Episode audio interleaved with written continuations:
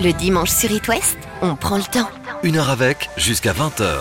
Bonsoir, il y a un an, nos salles de cinéma fermaient pour la première fois en raison de la pandémie. Nous avons pu retrouver nos fauteuils rouges le temps de quelques mois pendant l'été dernier à la rentrée 2020, mais plus depuis le deuxième confinement et pendant le couvre-feu actuel. Alors, It soutient tous les domaines, la culture est donc le 7e art et dans un communiqué, la Fédération des cinémas explique que depuis un an, les établissements auront fermé 226 jours au total. 6114 salles, 2045 cinémas sont à l'arrêt et les 15 000 salariés de l'exploitation ne peuvent plus exercer leur activité alors ce soir, on vous propose une heure spéciale en soutien au cinéma. Avec des bandes originales de films cultes, on vous offre aussi un an de cinéma pour vous rattraper. Et nous discutons de la situation actuelle avec nos invités. Yves Sutter, bonjour. Bonjour. Vous êtes le directeur de Cinéville, le réseau de 16 cinémas et 122 salles, et notamment chez nous en Bretagne et Pays de la Loire. Dans quel état d'esprit êtes-vous aujourd'hui? Et donc un an après la première fermeture de vos salles? Bah, on est dans un état d'esprit qui est un peu curieux parce que euh, on euh, on sait pas où on est en fait. C'est ça la, réalité. C'est qu'on ne sait pas où on est dans la mesure où on sait qu'on est fermé, mais euh, mais on n'a pas de perspective, on n'a pas de date de rouverture. Et donc, ça veut dire qu'on est dans le grand, grand flou. Euh, donc, on est dans une situation, je dirais, de malaise un petit peu, euh, parce que c'est déstabilisant. Alors, c'est déstabilisant, bon, de mon point de vue, je dirais, en tant que chef d'entreprise par rapport à la gestion de, l'entreprise. Et puis, euh, c'est aussi 150 collaborateurs qui sont quasiment tous chômage partiel de manière intégrale où certains viennent travailler très épisodiquement pour entretenir et maintenir les installations techniques. Euh, et donc, c'est également très déstabilisant pour eux, d'une part parce qu'ils bah, ne savent pas où ils en sont, quand est-ce qu'ils vont retravailler, mmh. et puis bah, parce que finalement, les journées sont un peu longues hein, euh, quand on est dans cette situation de, de congé forcé où on n'est pas non plus en vacances, et d'ailleurs, on ne peut pas partir parce qu'il n'y a rien à faire. Mmh. Voilà, donc c'est une situation qui est qui est, pas simple et je dirais qu'il y a une vraie différence entre cette seconde fermeture et la première, parce que vous avez dit qu'on est fermé depuis un an. Il y a une ouverture Ça fait un an qu'on a fermé, mm. mais il y a eu une réouverture quand même euh, juillet, août, euh, septembre, octobre. Donc on a eu comme huit mois de fermeture et quatre mois d'activité en gros. Mais cette première fermeture était plus courte et on a assez vite compris qu'on allait rouvrir et vers quand on allait rouvrir. Ce qui fait qu'il y a eu cinq, six semaines maximum euh, de troubles. Mais ensuite on a repris très vite une visibilité. Là, ça fait déjà quatre mois maintenant presque qu'on est fermé, même plus de quatre mois, quatre mois et demi, et on a malgré ça toujours pas de visibilité. Donc voilà, c'est beaucoup plus compliqué sur la seconde phase. Euh, que sur la première. Le gouvernement dit vouloir ouvrir des discussions en vue d'une réouverture progressive. Vous en pensez quoi, Yves Sutter, directeur de Cineville bah, Le problème de réouvrir, on est, on est évidemment d'accord. Après ça, effectivement, c'est le mot progressif qui est, euh, qui est important. C'est que ça dépend ce que ça veut dire. Si vous voulez, il y a, en fait, il y a deux notions. Il y a ce qu'on appelle euh, la distanciation physique, donc c'est les conditions sanitaires. C'est-à-dire que si on nous met des jauges d'accueil très basses, ça n'a pas tellement de sens. C'est-à-dire qu'on ouvre des salles et on a le droit d'accueillir qu'un spectateur tous les quatre fauteuils, parce qu'il faut les mettre un fauteuil sur deux et un rang sur deux, ça fait une place sur quatre. Et donc on se retrouve avec des capacités, c'est-à-dire que dans une salle de 200 places, vous en avez, vous accueillez que 50 personnes, euh, dans une salle de 300 places, 60. Euh, voilà, c'est un peu compliqué. Euh, ça, c'est une des conditions. Et puis, dans le côté progressif, il y a aussi le sujet des couvre-feux. Donc, si en plus de vendre peu de fauteuils à chaque séance, on ne peut les vendre qu'à 14h et 16h parce qu'il faut qu'à 18h tout le monde soit à la maison. Je vais être très honnête, on ne peut pas rouvrir sérieusement des cinémas dans ces conditions euh, parce que en fait, euh, le cinéma c'est pas un commerce euh, qu'on ouvre et puis on a choisi nous-mêmes nos produits. On ne met à l'affiche d'un cinéma que des films et les films ne nous appartiennent pas. Donc ces films-là ne sont disponibles que si derrière on a des éditeurs de films qui les mettent à l'affiche. Et quel éditeur de films va sérieusement investir pour un film qui euh, pourrait euh, avoir une exposition minimale, qui serait invisible le soir, euh, dans des salles qui pourraient accueillir très peu de spectateurs. Donc, on se retrouverait avec des cinémas qui seraient ouverts et qui seraient encore plus vides que ce que la jauge sanitaire nous impose, parce que de toute façon, il n'y aurait pas d'offre. Yves Sutter, directeur de Cinéville, on continue cette discussion dans un instant. Ce soir, c'est aussi l'occasion de réécouter des bandes originales de films cultes sur It West. À vous de deviner de quel film provient cette BO. Let me hear your flow, sisters. Hey, sister, go, sister, soul, sister, flow, ah. sister. Oh. Hey, sister,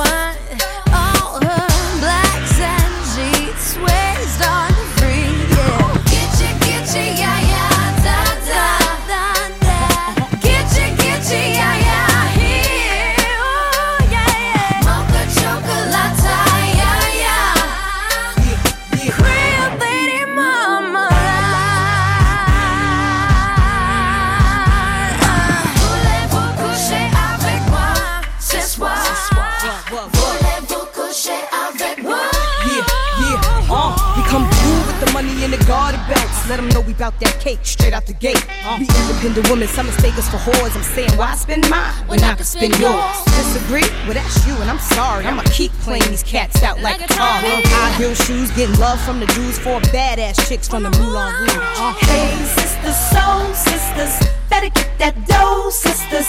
We drink wine with diamonds in the glass by the case, the meaning of expensive taste. You wanna itchy, itchy, yeah, yeah. Come on. Mocha chocolate. What? Rio Lady Mama. One more time, come on. Christina.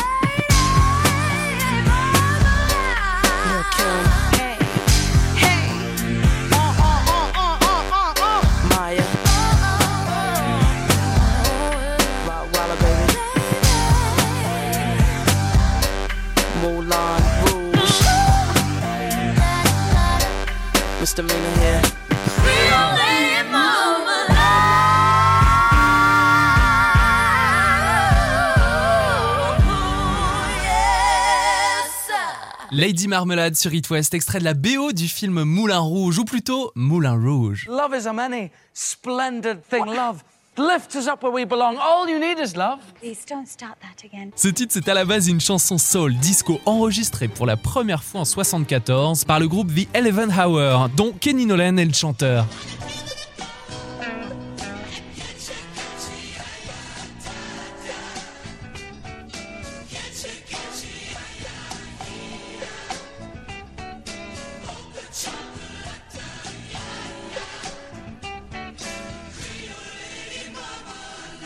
Ensuite, c'est un trio vocal féminin, La Belle, qui connaît un beau succès avec cette version.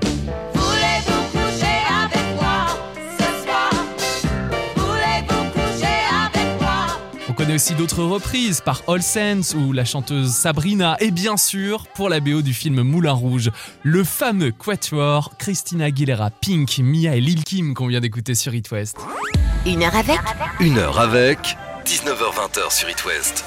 It West soutient le cinéma. Yves Suter, vous êtes directeur de Cinéville. On discutait euh, de cette fermeture, la première fermeture il y a un an pile des salles de cinéma. On entend beaucoup de choses. Vous êtes dans le flou depuis plusieurs semaines aussi sur la situation. Comment voyez-vous la suite, Yves? Là, il y a des rumeurs, vous savez, faut se méfier parce que euh, on est dans un monde aujourd'hui où tout le monde est averti et tout le monde est au courant de tout.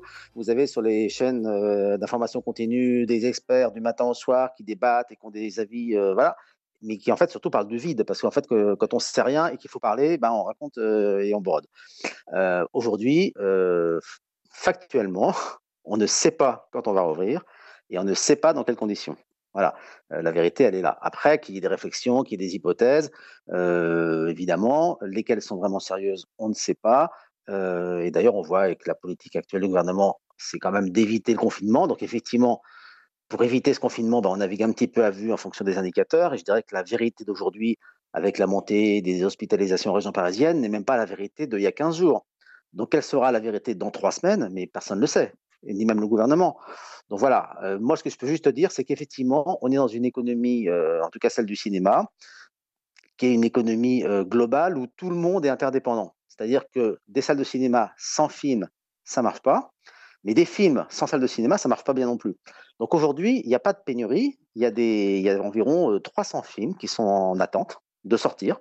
Donc c'est un énorme engorgement potentiel.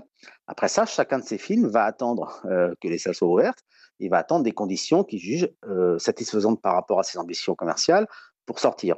Donc, ce sera à la fois les conditions d'accueil des salles, et ce sera aussi les conditions de concurrence entre les films. Parce que les films qui sont en attente, il y a des gros, euh, des petits, des moyens, mais il y a des gros, alors que ces gros films-là n'avaient pas pris le risque de sortir en salle l'été dernier, pour une raison très simple, c'est que l'été dernier, d'abord, il y avait peut-être un peu plus d'inquiétude sur le, le, risque sanitaire dans les salles. Mmh. Aujourd'hui, c'est avéré que c'est des lieux qui sont très sûrs au niveau sanitaire mais c'est vrai que quand on a rouvert, il ne faut pas oublier qu'en juin dernier, on a rouvert après les restaurants. Mmh. On pensait même qu'un cinéma, c'était plus dangereux qu'un restaurant. Aujourd'hui, il n'y a même pas de débat. On sait qu'il y a eu des clusters dans tous les lieux de rassemblement quand on mange ensemble, que ce soit au restaurant ou d'ailleurs à la maison, en famille, entre amis.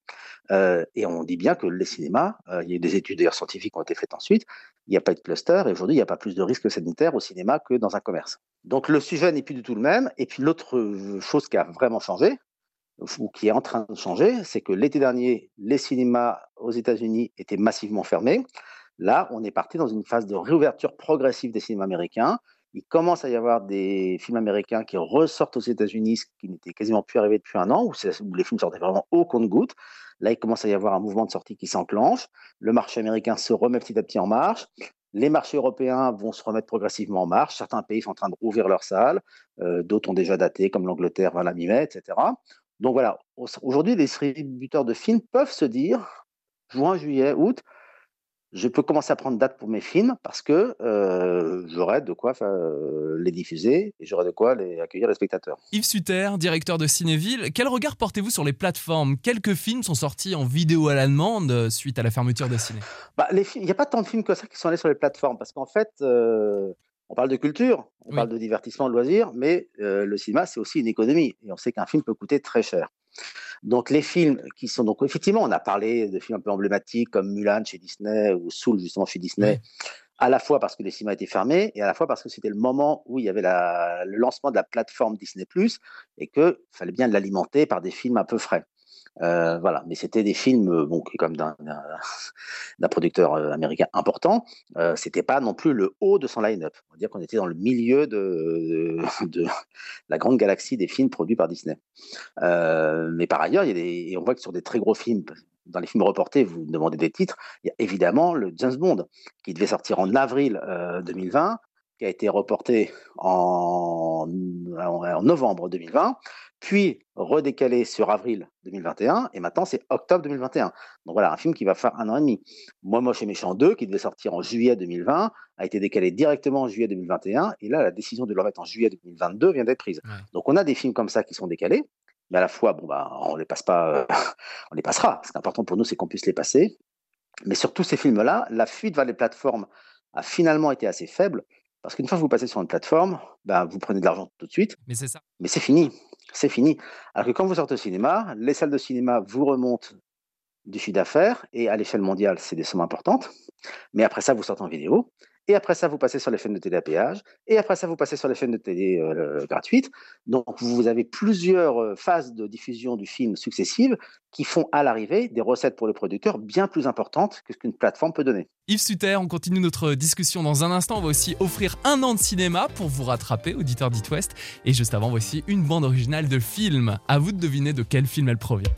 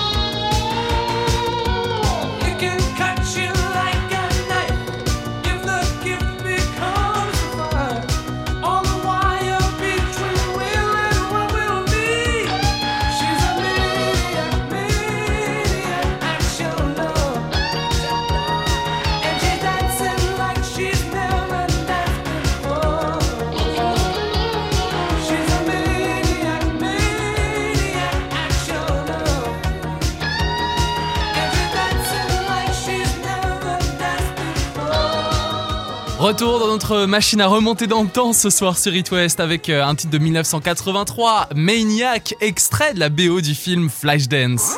Une heure avec Une heure avec 19h20 sur It West.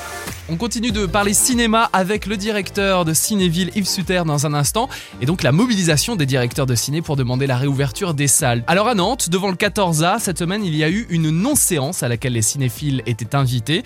Au Cinéville de Saint-Sébastien-sur-Loire aussi, hein, les directeurs et employés se sont rassemblés. Ils rappellent que pendant les mois d'ouverture l'été dernier, il n'y a pas eu de cluster, que le protocole sanitaire a donc fait ses preuves. Cédric Manet, d'It West, a rencontré Delphine Morin. Elle travaille au Cinéville de Saint-Sébastien-sur-Loire et c'est surtout une passionnée de cinéma. Elle raconte comment elle s'est nourrie ces derniers mois. Elle raconte aussi le casse-tête qu'a représenté le visionnage de certains films qu'elle ne pouvait pas voir en salle. C'est vrai qu'au-delà d'être employé ici, bah, on est avant tout des fans de cinéma pour nous tous. Malheureusement, on a les plateformes de streaming, mais c'est vrai que ça n'a rien à voir avec l'ambiance où on peut rigoler avec tout le monde en salle, même avec des inconnus, euh, bah, manger du popcorn, ce genre de choses. euh, on peut pas le faire chez nous. Quoi. On résiste, on se dit merde, je m'en fous, ce film j'ai envie de le voir, mais je le verrai pas en streaming, tant pis. Qu'est-ce qu'on. Des cas de conscience. Ah, c'est compliqué, surtout avec les films Disney justement qui sont sortis sur la plateforme Disney+. Moi, c'était des films que je voulais aller voir, euh, Mulan, euh, Soul, euh, tout ça. Et ouais, c'est compliqué de résister. En même temps, on se dit, je travaille dans le cinéma, je préférerais boycotter les plateformes de streaming. Sauf qu'à un moment, je suis chez moi, je m'ennuie, j'ai envie de voir un film. Et oui, j'ai aussi les plateformes de streaming chez moi. Mais c'est vrai qu'on est un peu tributaire de ça, quoi, comme tout le monde en fait. Le directeur du Cinéville de Saint-Cep, Jean-François Porcher, est prêt pour ouvrir les salles et espère que ça va arriver maintenant. Il a déjà sa programmation en tête. Ben, ouvrir dès le printemps, ouvrir dès maintenant, c'est encore mieux. hein. Je pourrais faire ça comme slogan parce que pourquoi pas lancer tout de suite? On n'est pas obligé d'attendre le printemps, hein. on est prêt nous. Donc par rapport à ça, euh, il y en a, j'ai envie de dire, plein les cartons. Alors on a tout, hein. on a des films français comme OSS 117 euh, qui vont sortir. Envole-moi de Christophe Baratier, un excellent film qui doit sortir au mois d'avril. Euh, chez les Américains, évidemment, qui a déjà été repoussé deux fois, bah, c'est James Bond, euh, le dernier James Bond. On a Fast and Furious et il y en a vraiment plein les cartons. On est vraiment hâte euh, de sortir tous ces films. Et surtout, on pense que les gens ont vraiment envie de revenir au cinéma. Après 5 mois de fermeture, ce sont près de 450 films qui pourraient faire la file d'attente. On fait d'ailleurs une petite liste de films à ne pas louper dès la réouverture des salles de cinéma avec vous, Yves Sutter. Je rappelle, vous êtes directeur de Cinéville. On en parle dans un instant sur It West.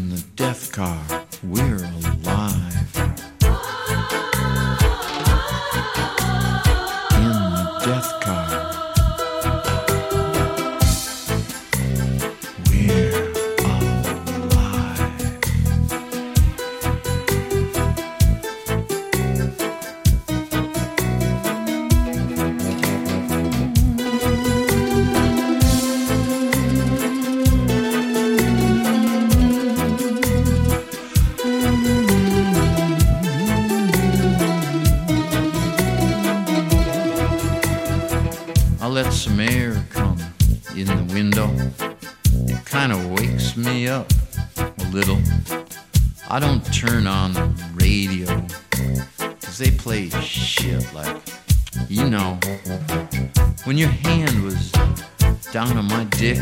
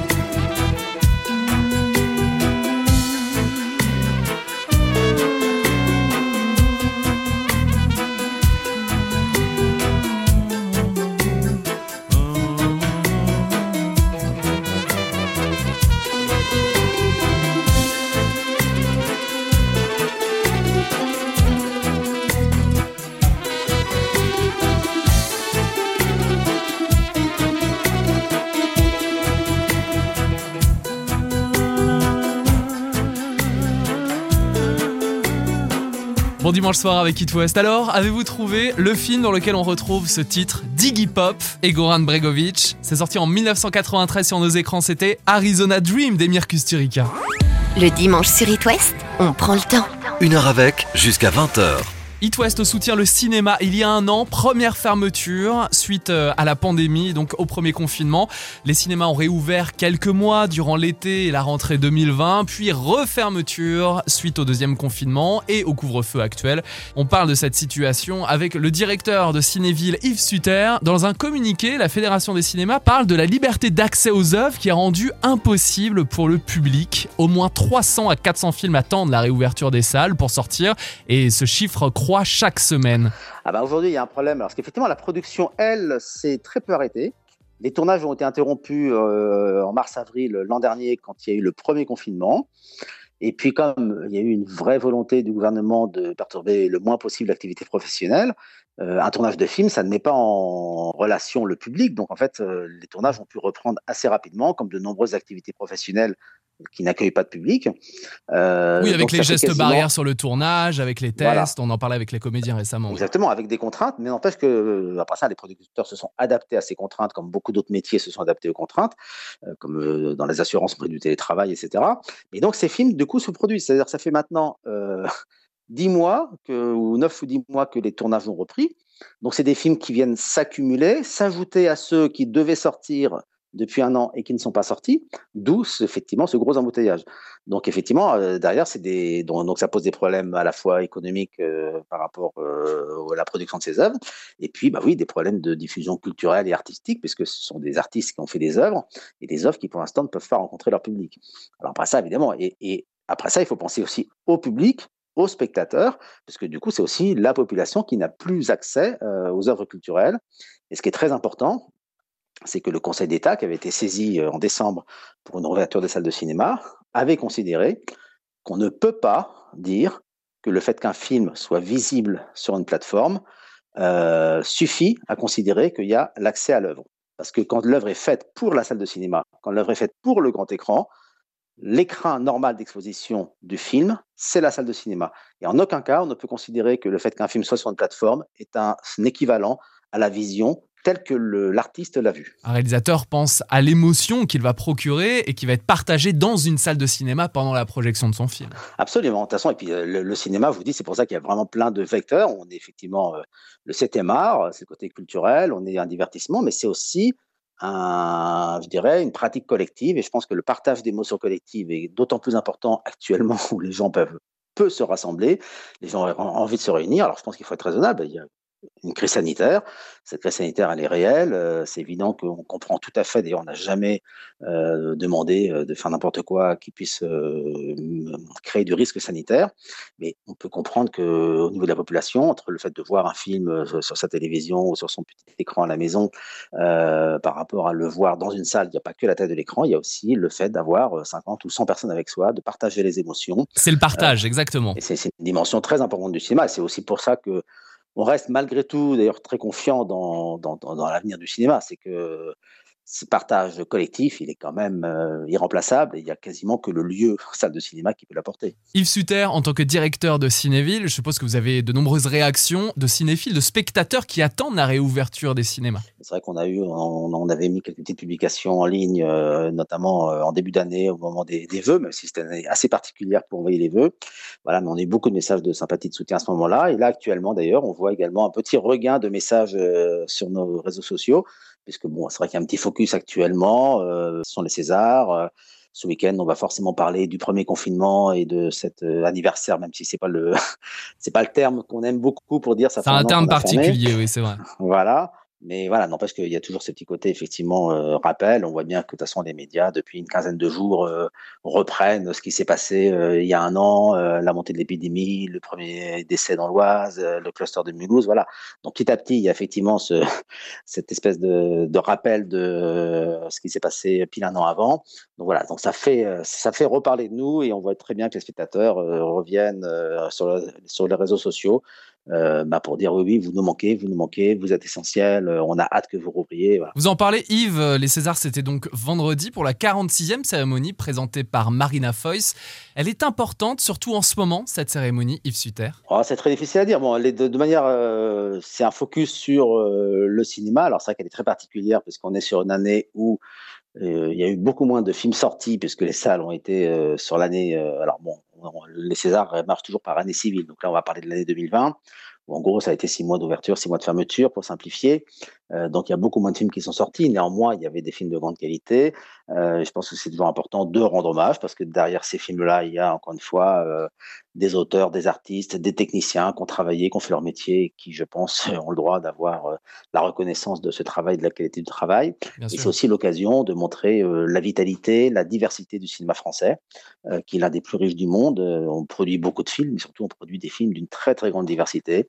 Il y a des comédies populaires, euh, il y a des comédies dramatiques, il y a des films euh, d'auteurs, il y a des films d'animation, des courts-métrages. Voilà, il y avait une très très grande diversité euh, produite en France.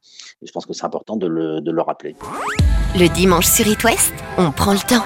Une heure avec, jusqu'à 20h. Il y a un an, nos salles de cinéma fermaient pour la première fois en raison de la pandémie. On parle de la situation actuelle du 7e art avec nos invités, notamment Yves Suter, le directeur de Cinéville.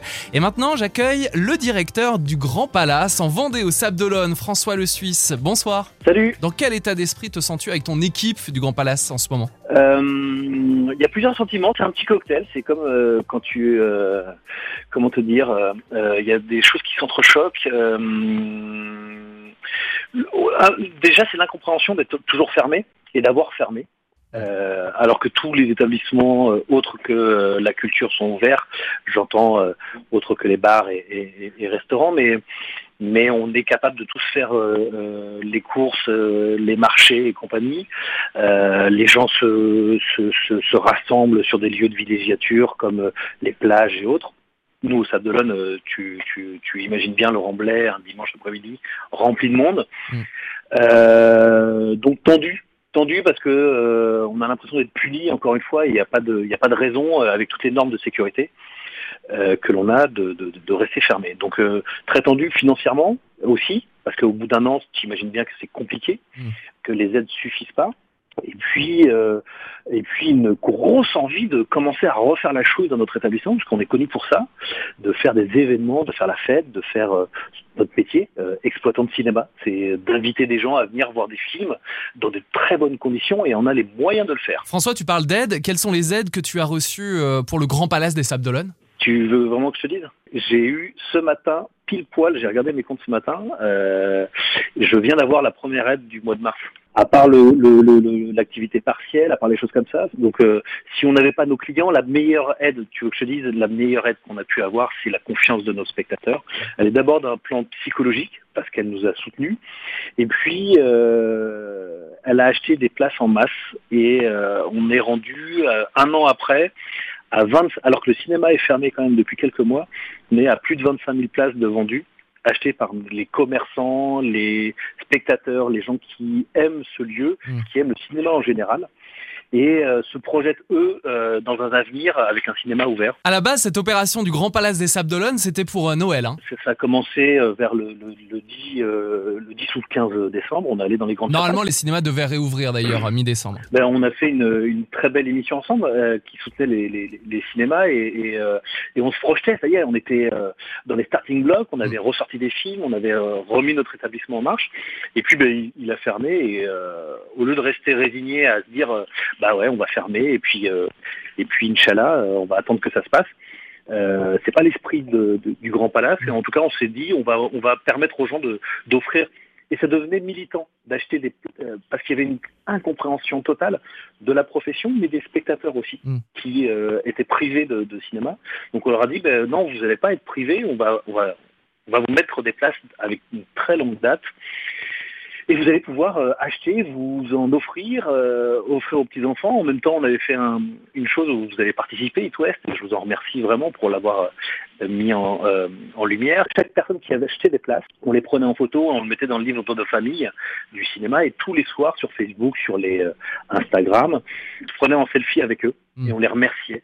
Et en fait, ça a fait une vague et les gens étaient très contents tous les soirs de voir que la vague elle grossissait, elle grossissait pour euh, euh, nous entourer. Et franchement, sans eux, on aurait fermé le cinéma aujourd'hui. François Le Suisse, je rappelle que tu es directeur du Grand Palace, salle de cinéma au Sable d'Olonne. Comment vois-tu justement l'avenir du ciné et des salles de cinéma? Je suis farouchement euh, convaincu que le 4DX, euh, que les 3D, les choses comme ça, eh ben, euh, c'est fini et enterré. Tout ce qui est euh, 3 dimensions, 4DX Je crois vraiment que cette, cette période de coronavirus, les gens n'ont pas envie de se faire cracher dans les cheveux euh, parce qu'il pleut, n'ont pas envie de se prendre des souffles d'air, n'ont pas envie d'avoir des flashs dans la tronche. Les gens Les ont- fauteuils qui vibrent et tout, c'est les nouvelles euh, Ah, générations de cinéma. Je pense que ça coûte très très cher. D'abord, ça coûte cher aux consommateurs et c'est pas du tout ça pour moi le cinéma. Et on l'a vu. T'es euh, plus pour un cinéma authentique. Mais ouais, tu sais, le cinéma, c'est quand même le, le Palace, il est là depuis 1914. Oui. Donc ça veut quand même, il y a quand même des préceptes qui font que euh, tu, tu serais prêt toi à te mettre ton canapé avec des trucs qui te vibrent partout dans les fesses, euh, d'avoir un, un truc qui te chatouille les orteils et euh, enfin il y a un moment ça va te saouler quand tu vas regarder. euh, Oui, ça dépend des styles de films. bah ouais, mais il y a des films qui sont faits pour, il y a des films qui sont pas faits pour. Après, nous, notre notre envie, elle n'est pas de, de elle, est, elle est de mettre des, euh, des souvenirs, de, de, de faire réfléchir, de faire tout ça. Le cinéma, c'est des, des émotions multiples, à des moments euh, multiples. Et donc, il faut savoir le vendre, il faut savoir. euh, on est très présent aussi sur les réseaux sociaux, donc on va continuer à, à promouvoir ça, à, à, à parler pas que de cinéma aussi. C'est une famille. Nous, ce qu'on a, ce qu'on a vraiment fait, et, et- et cette période de coronavirus aura vraiment créé quelque chose, et en tout cas aura mis un nom sur quelque chose. La famille du Grand Palace. Nous, si on, on- on a vraiment quelque chose sur lequel on, on peut ressortir, euh, la- la- le Grand Palace a vraiment créé sa famille et l'a montré. Et c'est assez énorme. Et on a hâte de retrouver la famille du Grand Palace des Sables d'Olonne. On salue, on envoie de bonnes ondes à tous les cinémas, petits et grands, en Bretagne comme en Pays de la Loire. Merci François Le Suisse, directeur du Grand Palace, d'avoir répondu à mes questions ce soir. À bientôt, au revoir. Bonjour à toute ton équipe. Yves Sutter, directeur de Cinéville, quels sont les films attendus et qu'on pourra voir dès la réouverture des salles de cinéma Alors, on ne pourra pas dire tel film sera telle date parce que pour l'instant, on a un problème de visibilité, comme Oui. je l'ai dit. Il y a énormément de films qui sont prévus dans les 3-4 premiers mois. Alors, après ça, on verra les dates exactes. Aussi bien euh, côté français qu'américain. Euh, si je prends par exemple les films français, ben, on attend euh, le OSS 117 Alerte Rouge euh, avec Jean Dujardin. Donc ça, c'est des- c'est la suite bien Réalisé connue. par, euh, Et Nicolas Bedos, par ouais. Nicolas Bedos, absolument. On a pas mal de comédies françaises. On a Attention au départ euh, avec André Dussolier. On a la suite de Retour chez ma mère qui va s'appeler Un tour chez ma fille d'Éric Lavenne avec euh, Josène Balasco. Euh, et puis, on a après ça des gros films américains, des blockbusters. C'est vraiment les films qui nous avaient manqué sur l'été 2020. Et là, euh, ils sont là. Donc, on a euh, Black Widow, qui est un Marvel euh, avec Scarlett Johansson. On a Cruella, qui va être en fait le préquel des 100 Dalmatiens. Euh, on va avoir Venom, la suite de Venom. On va avoir Fast and Furious 9. Donc, vous voyez, on a pas mal de films. Et Top Gun Maverick. Et on va également avoir beaucoup, beaucoup de films d'animation. Donc, on va avoir, pour accueillir les familles et le jeune public, euh, notamment chez Disney, Raya le Dernier Dragon. Euh, on va avoir euh, un film de Pixar, Lucas, qui s'appelle, qui va sortir Oui. normalement en juin. On a les Croods 2, Pierre Lapin 2, etc. Donc, vous voyez, Hôtel Transylvanie 4. Donc, voilà, beaucoup, beaucoup de films pour les 3-4 mois qui vont suivre la rouverture. Je ne peux pas vous dire s'ils sortent en avril, en mai, en juin, parce que personne ne peut le dire aujourd'hui. Mm. Mais ce qui veut dire, voilà, ces films-là sont tous dans l'attente d'une sortie au cinéma. Euh, et donc après ça, bah, dès qu'on aura plus de visibilité, je pense que chacun va commencer à confirmer ses dates euh, et puis tout le monde va essayer de, de s'ordonner un petit peu pour trouver une petite place dans le calendrier pour arriver à sortir de manière euh, la, moins, euh, la moins compliquée parce que c'est vrai que quand il y a beaucoup de films, c'est compliqué aussi d'arriver à les positionner correctement dans nos salles. Surtout s'il y a le couvre-feu et qu'on n'a pas cinq séances par jour. Mais voilà, en tout cas, on n'est pas inquiet du tout sur, sur l'offre. Je pense que les, les gens qui veulent retourner au cinéma auront l'embarras du choix parce qu'il y aura vraiment, il y aura des films, il y aura des films très différents et il y en aura pour tous les goûts. Et on a hâte de revivre de bonnes émotions au cinéma. Yves Sutter, directeur de Cinéville. On salue aussi toutes celles et ceux qui travaillent habituellement dans les salles de cinéma. Ce qui est certain, c'est qu'on ne les oublie pas. C'est vrai que parfois, c'est C'est compliqué parce que parce qu'on ne sait pas toujours quoi faire, si vous voulez, euh, parce que la situation, on n'a pas non plus beaucoup de prise dessus. Euh, voilà, mais on a eu pas mal d'initiatives internes qui ont été faites ici ou là pour essayer de maintenir un lien social euh, et humain entre les différents salariés dans chacune des villes. Euh, effectivement, pour que les salariés, même si euh, ils ne viennent pas sur le travail, euh, savent que le, le lien n'est pas rompu. Il faut savoir aussi que quand même, et c'est important de le dire, grâce notamment au dispositif de chômage partiel de l'État, euh, on a pu conserver tous nos salariés. euh, Il n'y a eu aucun licenciement. Tous les contrats de travail sont conservés. Et donc, dès qu'on va rouvrir, euh, tous nos salariés vont pouvoir revenir en retrouvant leur emploi. Et je pense qu'il y a l'aspect psychologique, mais c'est important également que cet aspect social soit, bien compris et que se dire que cette crise-là, effectivement, aura été compliquée, mais qu'à l'arrivée, on va pouvoir redémarrer. Finalement, des fois, on parle beaucoup du monde d'avant, du monde d'après. Se dire que si le monde d'après pouvait ressembler un peu au monde d'avant quand même, que chacun retrouve effectivement son travail, ses envies, ses pratiques, ses loisirs, ses sorties. Euh, je pense que c'est ce qu'on souhaite aujourd'hui. Yves Suter, directeur de Cinéville, merci d'avoir accepté notre invitation et d'avoir répondu à mes questions ce soir. Ouais, bah, merci beaucoup également. Et rendez-vous très bientôt dans les salles. Merci. Le dimanche sur It West, on prend le temps. Une heure avec, jusqu'à 20h. Bravo à Manon, auditrice vendéenne, qui remporte un an de cinéma pour se rattraper dès la réouverture des cinévilles dans la salle de son choix, bien sûr. Bravo Manon. Vous pouvez bien sûr réécouter cette émission en intégralité avec toutes les autres sur itwest.com en podcast sur la page d'une heure avec. C'était Lucas, merci de votre fidélité. Je vous souhaite une belle soirée, une bonne semaine et je vous retrouve dimanche prochain à 18h, notamment pour la story de Julien Doré. Et pour bien terminer cette émission ce soir, voici la valse d'Amélie Poulain, signée le Brestois Yann Tiersen. Belle soirée, à dimanche.